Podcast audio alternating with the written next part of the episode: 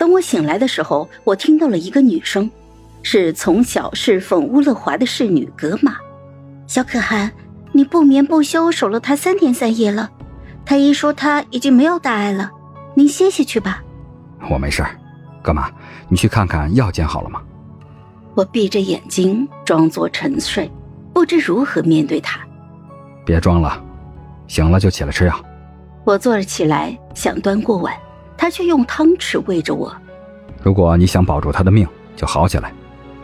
阿怀，对不起啊。他手微顿，眼里似有雾气，露出了苦涩的笑意。为什么对不起我？因为你心里有了他。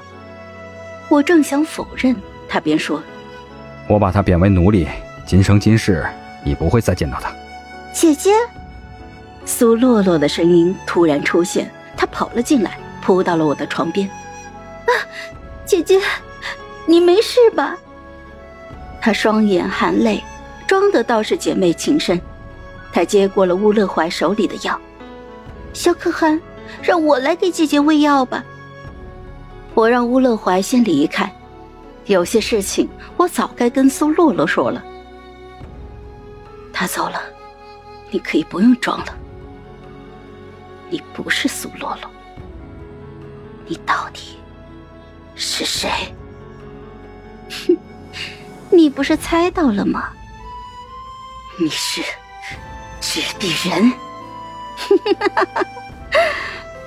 苏云奇，多谢你当年在北狄替我经受那些，又是被打又是挡箭的。那些苦我可受不得，所以你让我模仿你的言行举止，多年之后，你来到乌勒怀的身边，便可坐享其成。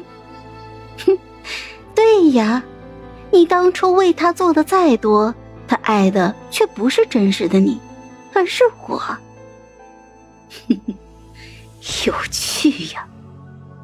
那你跟着乌勒怀离开这么久？他有把对我的感情转到你的身上吗？哼，好像没有吧。你心里应该不好受吧？明明我模仿的你，你却好像沦为了赝品。从乌勒怀对我的态度，我感觉得到，他的感情并没有身边多了一个苏洛洛而动摇。他们离开的这几个月，我从命书上看到。苏洛洛对乌勒怀使出了浑身解数，跟我当初在北狄的投怀送抱有过之而无不及。乌勒怀却从未回应。苏洛洛得以留在他的身边，是因为他讨好了可汗，收了他为义女，这便是执笔人的光环，想要什么便有什么，除了真心，那又如何？你不过是我笔下人，就算我让你死，你就得死。你不会的，我要是能死，你早就除掉我了。我知道，不知为何，他必须要让我完成被乌勒华一箭穿心的结局。哟，你倒是挺聪明呀。我还知道，你知道我对你起了杀心。毕竟杀死执笔人的诱惑太大了。是啊，你想杀我，怎么杀呢？是用毒药、匕首，还是掐死我呢？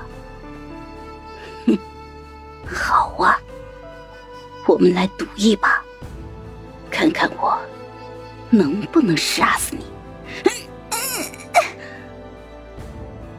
我拿出了绸缎，缠上了他的脖子，用力的收紧。他没有挣扎，笑着看着我。好了，本集故事就到这儿，我们下集见，记得订阅和点赞哦。如果你有喜欢的故事，也欢迎在留言区告诉我们。